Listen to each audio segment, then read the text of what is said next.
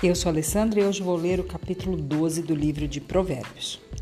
Todo que ama a disciplina ama o conhecimento, mas aquele que odeia a repreensão é tolo. O homem bom obtém o favor do Senhor, mas o que planeja maldades o Senhor condena. Ninguém consegue se firmar mediante a impiedade, e não se pode desraigar o justo.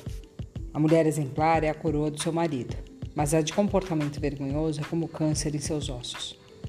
Os planos dos justos são retos, mas o conselho dos ímpios é enganoso.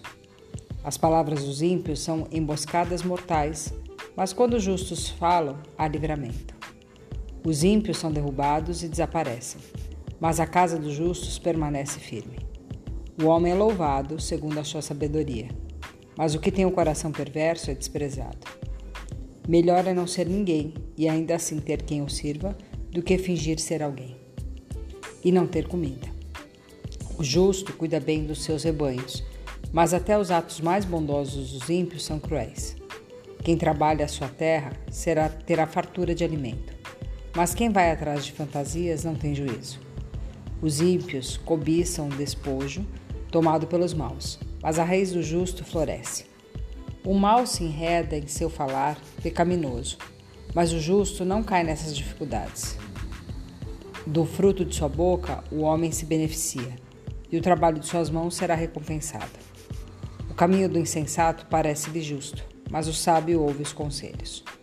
O insensato revela de imediato o seu aborrecimento, mas o homem prudente ignora o insulto. A testemunha fiel dá testemunho honesto, mas a testemunha falsa conta mentiras. Há palavras que ferem como espada, mas a língua dos sábios traz a cura.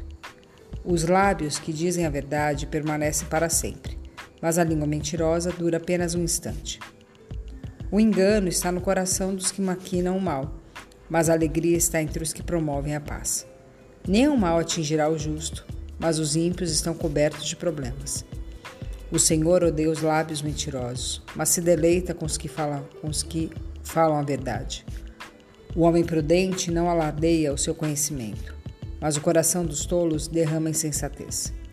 As mãos delinquentes governarão, mas os preguiçosos acabarão escravos. O coração ansioso deprime o homem, mas uma palavra bondosa o anima. O homem honesto é cauteloso em suas amizades, mas o caminho dos ímpios os leva a perder-se.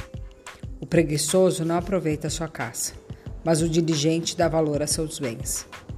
No caminho da justiça está a vida, essa é a vereda que nos preserva da morte.